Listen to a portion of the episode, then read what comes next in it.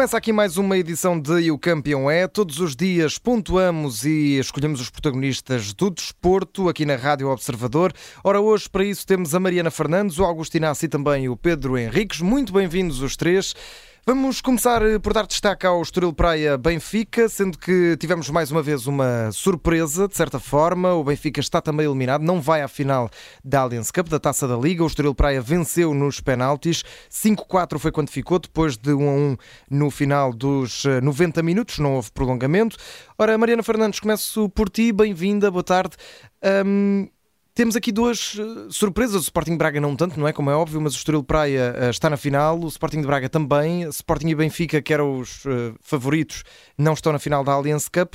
achas que a Liga Portugal vai ter algumas dificuldades hum. em vender este produto para a Arábia Saudita, caso isso se, se veja? Esta final vai ser em Leiria, já sabemos. Mas é um cartão de imprevisibilidade muito difícil para, para esta ideia, não? Sim, houve taça, não é? Desta vez não de Portugal, mas da Liga, e é uma coisa que não tem acontecido. Temos a, a experiência apenas do Moreirense e com, uhum. com o nosso Augustino. Exato, aliás, com propriedade a, para falar. Exatamente, a ganhar a taça da Liga, mas não tem acontecido muito nesta competição, é certo. Ou seja, temos o Sporting de Braga que também já conquistou, o Vitória de Setúbal também, uh, mas a verdade é que não tem sido, principalmente nos últimos anos, não tem sido habitual uh, vermos finais que não incluíssem pelo menos um dos uhum. uh, três grandes. Uh, desta vez, este ano, o Porto nem sequer chegou à Final Four, portanto, logo por aí existia um semifinalista um bocadinho aqui fora da caixa, que neste caso era, era o Estoril. Isso ainda uh, mais, dá mais mérito ao Estoril, não é? Elimina exatamente. o Futebol do Porto e agora o Benfica. Sim, exatamente. Uh, e chegamos aqui a esta final, diria eu, mais do que improvável, entre Sporting Braga e Estoril, portanto, com uma destas equipas a poder conquistar um título que não deixa de ser algo que é sempre um bocadinho difícil de alcançar em Portugal, tendo em conta a hegemonia de Benfica, Porto e Sporting. Eu acho que é uma final interessante, acho que é uma final engraçada, e aqui no engraçado não estou a ser condescendente uhum. por serem duas equipas que não são dos três grandes, acho que é uma final engraçada porque vai ser uh, um ótimo jogo de futebol. Duas equipas que marcam muitos golos. Duas equipas que marcam muitos golos, duas equipas também sofrem muitos golos, porque também têm uma fragilidade defensiva, tanto uma como a outra, que eu acho que é assinalável e que é claramente o calcanhar daquilo, tanto Sporting de Braga como do Estoril. Vai ser um jogo, acho eu, engraçado, um, duas propostas de jogo diferentes, mas interessantes, do melhor futebol que se disputa em Portugal, uh, na minha opinião, Sporting de Braga e Estoril. Artur Jorge e Vasco se Seabra, dois dos treinadores também que têm vindo a dar cartas no Campeonato Português e a mostrar que de alguma forma conseguem uh, apresentar-se de formas diferentes e de formas bastante entusiasmantes contra as melhores equipas uh, do campeonato. E, Acho e, que... e posto isto, Mariana, desculpa, uh, tendo em conta aquilo que estás a dizer, não foi surpreendente, tendo em conta o percurso que o Estoril Praia tem feito nos últimos tempos, principalmente com o Vasco se abre e principalmente com o que vimos ontem, não foi propriamente uma surpresa ver este Estoril Praia a derrotar um Benfica que novamente mostrou muitas fragilidades no capítulo da finalização, principalmente.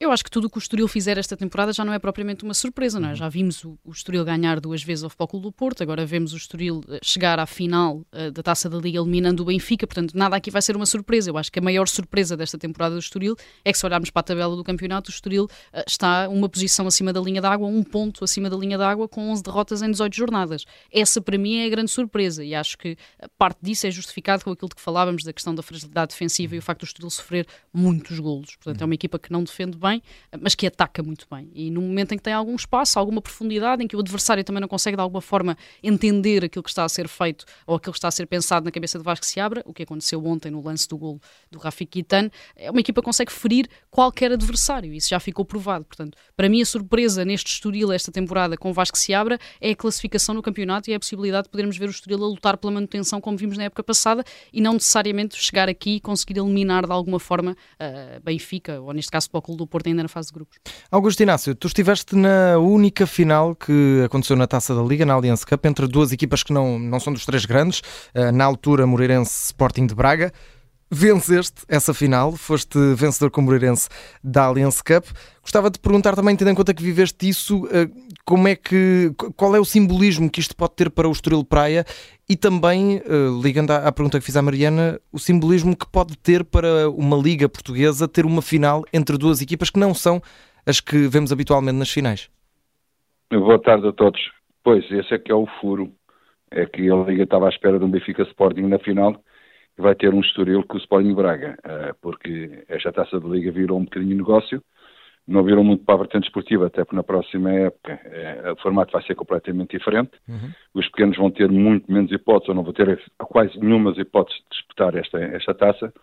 mas diria que, que, que o Estoril, eh, ao momento em que estava a atravessar com, com derrotas às vezes pesadas e menor confiança, eu sinceramente eu não esperava tanto do Estoril neste jogo com o Benfica, foi uma boa equipa, eh, competitiva, larga, comprida também, em termos ofensivos, um, fez o que tinha que fazer, que era dificultar a vida ao Benfica, o Benfica perdeu alguns gols, é verdade, mas o Estoril nunca se encolheu, e sinceramente, o Estoril deu-me aqui uma, uma, imagem daquilo que é realmente o Estoril verdadeiro e não o Estoril de jogos anteriores em que perdeu com, com alguma facilidade. Concordas com Sérgio Concordo. Conceição quando disse antes do, de um dos jogos com o Estoril que uh, mentia muito a classificação do Estoril Praia que até esperava que terminasse a época ali a meio da tabela ou perto dos lugares da Europa. Concordas também com essa visão de Sérgio Conceição?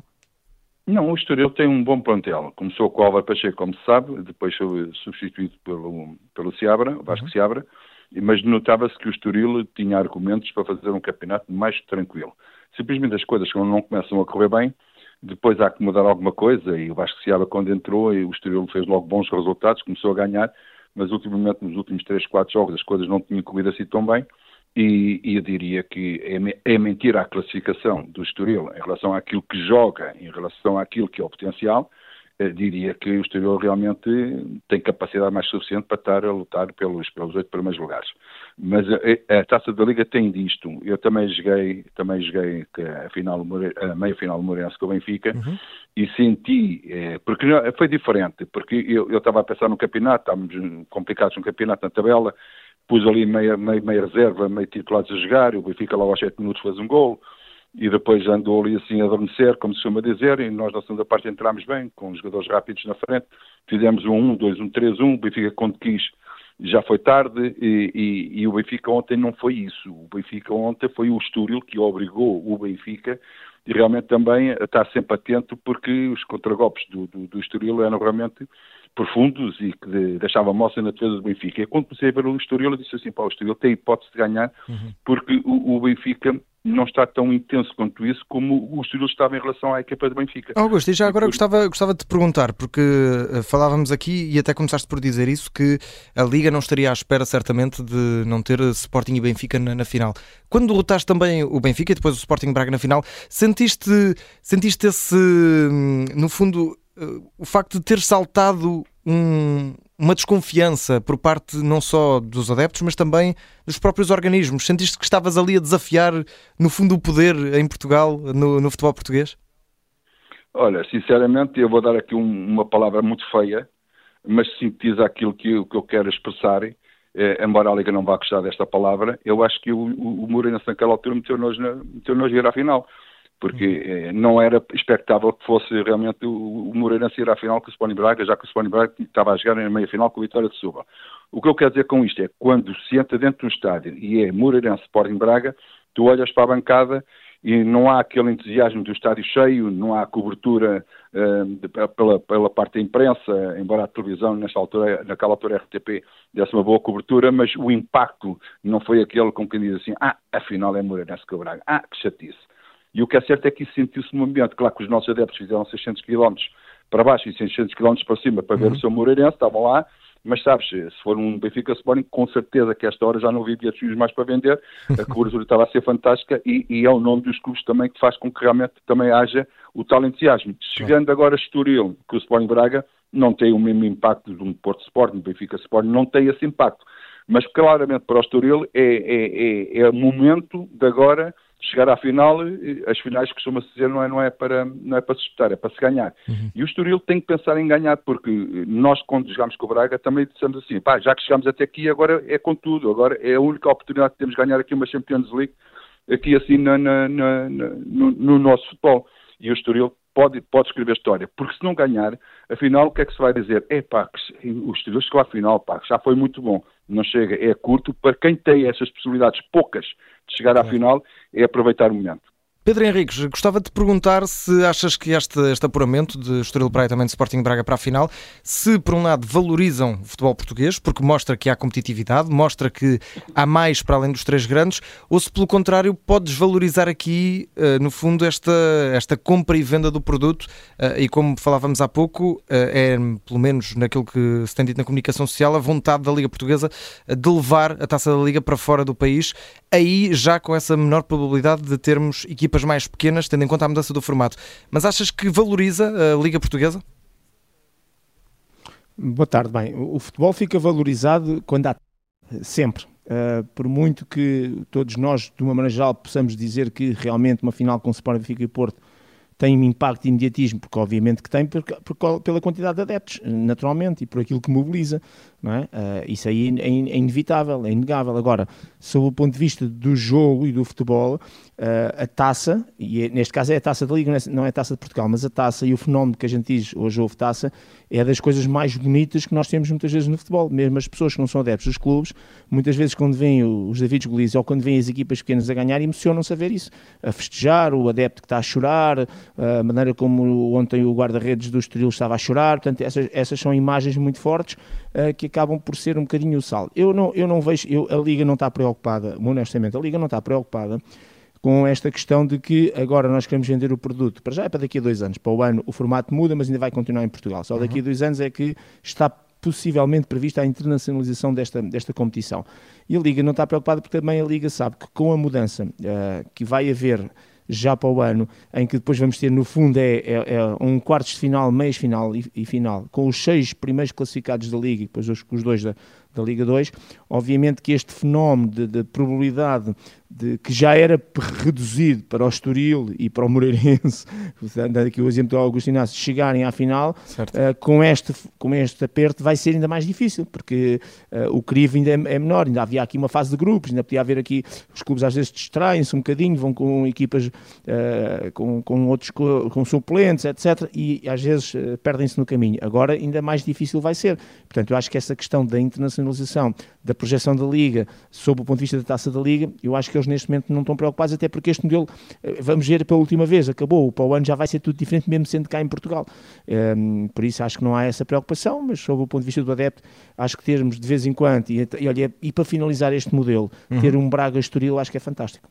Braga Estoril Praia para acompanhar aqui no próximo sábado na Rádio Observador, com relato em direto, jogo marcado para as 19h45, novamente no Municipal de Leiria. Ora, ainda falando sobre a exibição do Estoril Praia de ontem, houve um destaque, um dos destaques principais, não foi o único, foi Rafi Kitane, eh, jogador do Estoril Praia, jogador francês, extremo, eh, que hoje é notícia também porque está a ser eh, aqui associado ao Sport Lisboa e Benfica.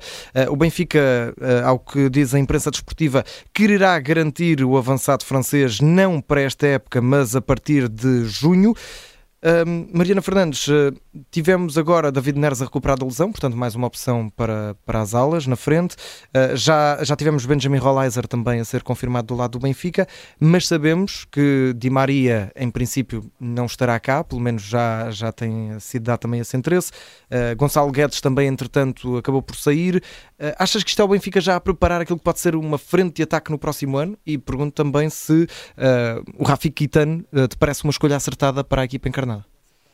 Sim, antes de tudo é preciso dizer que este interesse do Benfica no Rafa Quitano não surge ontem. Uh, não surge com o gol de ontem. Não foi pelo jogo, não foi pelo gol, não foi por nada disso. Ou seja, é um interesse que surge tendo em conta a primeira metade uh, de uhum. temporada muito positiva que o Rafa Quitano veio a fazer e é um interesse que surge, aliás, no final do ano civil, uh, tendo já como ponto de partida também este mercado de transferências de inverno e a ideia de fechar esta uh, contratação para a próxima temporada, mas fechá-la já Sim. em janeiro. O Foco do Porto também já tinha demonstrado interesse no jogador. Também, ele, também, ele brilhou muito frente ao Porto. Exato, portanto. também tendo em conta essas exibições. A verdade é que o Guitano parece-me que, e com todo o respeito pelo Estoril, é um jogador que está alguns níveis acima uhum. uh, do valor coletivo, digamos assim, uh, que o Estoril apresenta. É um jogador muito interessante, que tem este condão de que falamos sempre e que às vezes é um bocadinho desvalorizado, mas que eu acho que é importante, que é a questão de jogar no Campeonato Português, já jogou no Marítimo, agora está no Estoril, portanto conhece a realidade portuguesa, conhece o futebol português. Esta ideia da adaptação e da necessidade de adaptação é uma coisa muito limitada no caso do, do Rafi Quitano, portanto é um jogador que vai apenas trocar de clube, seja para o Benfica ou para o Porto ou para outro sítio qualquer. Mas por acaso o Benfica não tem apostado muito no mercado nacional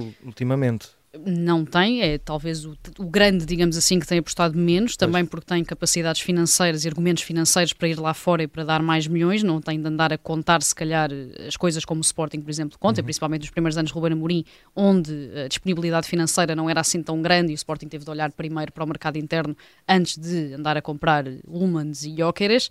A, a verdade é que o Benfica consegue, de outra forma, e olhar para outros mercados que não o mercado interno. Agora, olhando para janeiro, olhando se calhar para reforços um bocadinho low cost, tendo em conta o que já gastou é Marcos Leonardo, é Rollizer, no próprio Prestiani, que vai começar pela equipa B, mas que também custou dinheiro, digamos assim. E tudo reforços já a pensar na próxima época? Exatamente, eu acho que o Benfica está claramente, como dizias, a querer renovar a frente de ataque, portanto vai perder Di Maria, vai perder Rafa, vai perdeu já Gonçalo Guedes, já chegou o Rollizer, o próprio Prestiani não é um jogador para contar já, é um jogador que vai sendo adaptado e vai sendo integrado, e acho que o Rafa Kitano poderia uh, perfeitamente lutar por mim minutos uh, no ataque do Benfica. Não diria que é um jogador para ser titular indiscutível uh, num nível como o Benfica, mas é um jogador com muito potencial, ainda muito novo, internacional pelas camadas jovens da seleção francesa, que pode claramente uh, encontrar o seu espaço no Benfica.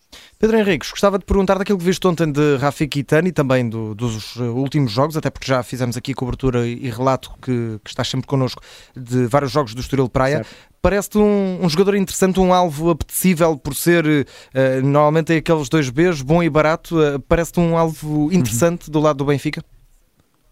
Olha, eu só vou acrescentar aquilo que a Mariana disse, que ela já definiu tudo muito certinho, só o seguinte, é aquela questão, e esse cara de todos, o Inácio é o que pode falar melhor disto, que é o seguinte, há jogadores um, que em clubes do nível do Estoril, e com isto não há qualquer falta de respeito, é, são clubes que lutam por outras competições, uhum. realmente estão nas vistas e ainda por cima são titulares e têm minutos, e depois têm um problema quando vão para os clubes grandes, que é Primeiro, o nível de responsabilidade e exigência. Não estão lá para lutar pela manutenção.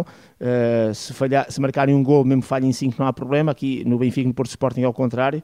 Se em 5 marcas um gol é pouco, uh, sobretudo se falhares 4. Uh, Perdemos aqui o contacto com o nosso Pedro Henriques, já vamos tentar recuperá-lo de novo. Augusto Inácio, eh, vou então a ti, aproveito para te perguntar, porque Rafi Cuitano não é o único jogador que está a marcar aqui o mercado de transferências nacional. Eh, David Carmo estará mesmo iminente no, no Olympiacos, por, eh, por empréstimo do Futebol Clube do Porto. É um jogador que, sabemos desportivamente, foi um falhanço redondo do Futebol Clube do Porto, um investimento muito grande.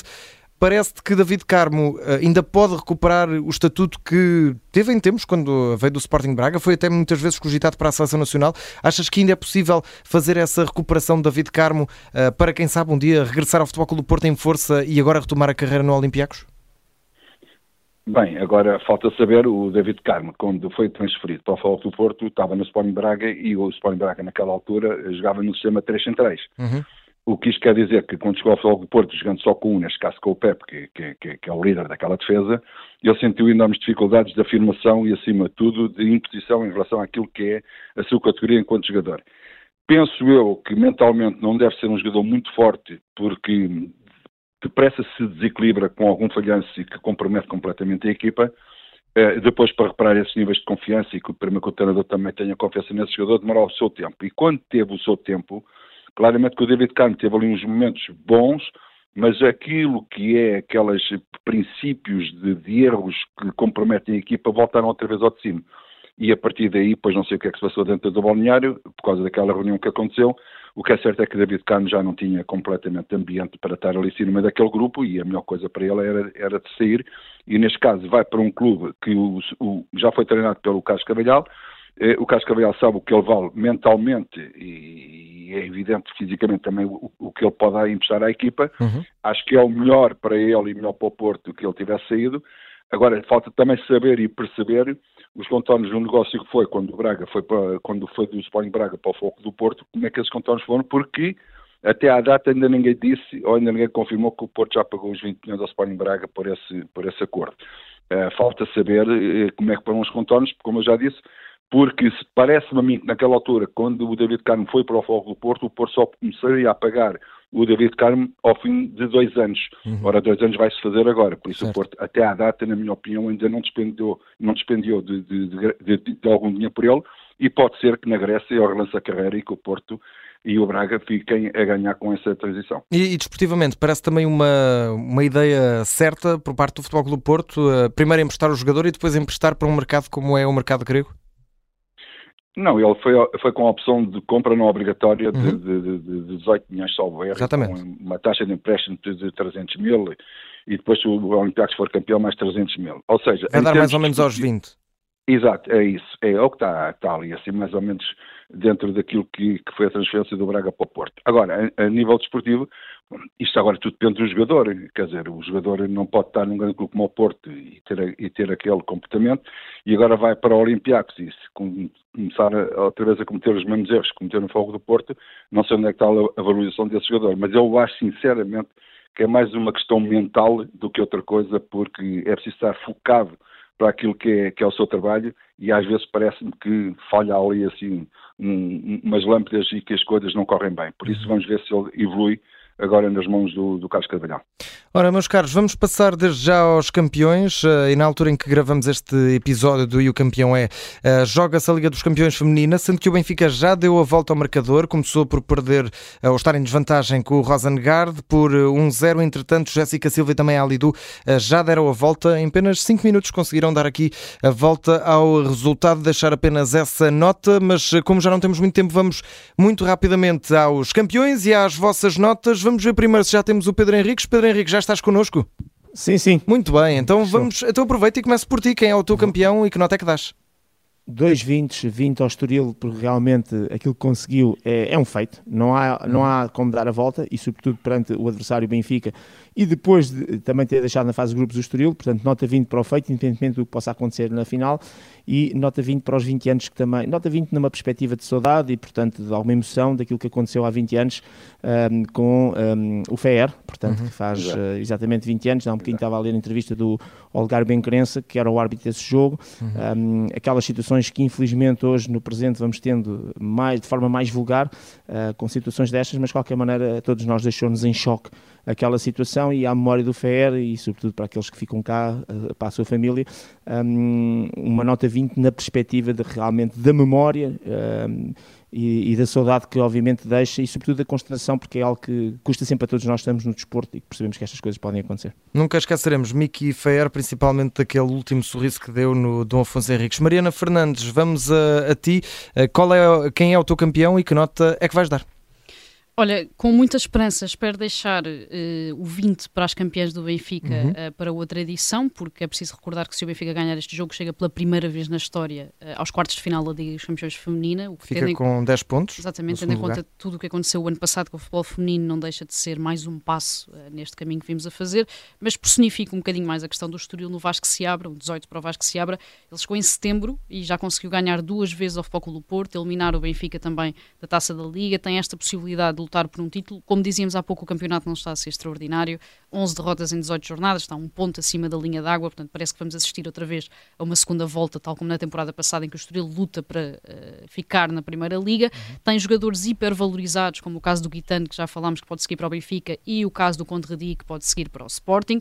O Estoril até aqui tinha como melhor registro em competições duas meias finais da Taça de Portugal, em 2017 e em 2021. Portanto, eh, temos de dizer que Vasco Seabra consegue o jogo mais importante da história do, do, do Estoril e isso não deixa de ser importante. Também. E apenas alguns meses. Ora, fica aí essa nota para o Estoril Praia e também uh, reafirma a nota também no caso da equipa feminina do Benfica. Estamos nesta altura no minuto 67. Provavelmente quando ouvir este podcast já estará o Benfica uh, a festejar. Esperemos que sim. Por enquanto, 2-1 com 67 minutos. Augusto Inácio, termino contigo, que é o teu campeão e que nota é que vais dar? Pois, é, o Pedro Henrique já falou, é, é para o Micos Feyer. É, uhum.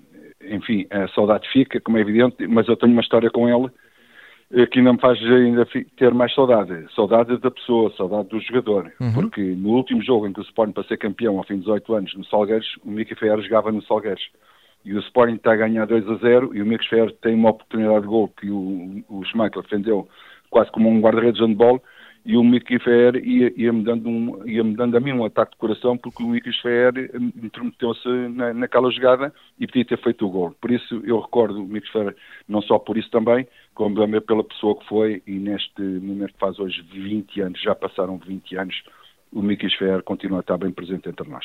Passaram a correr estes 20 anos, mas a memória de Mickey Fair nunca vai ser esquecida. Fica aqui em grande destaque esses 20 anos desde a morte de Miklos Fair num jogo frente ao Vitória Sport Clube em Guimarães e que é um momento que nunca vamos esquecer, independentemente da cor que representamos. Augustinácio Mariana Fernandes, Pedro Henriques, muito obrigado e o campeão é está de volta amanhã, à hora habitual, para não perder, aqui na Rádio Observador. Muito obrigado e um abraço.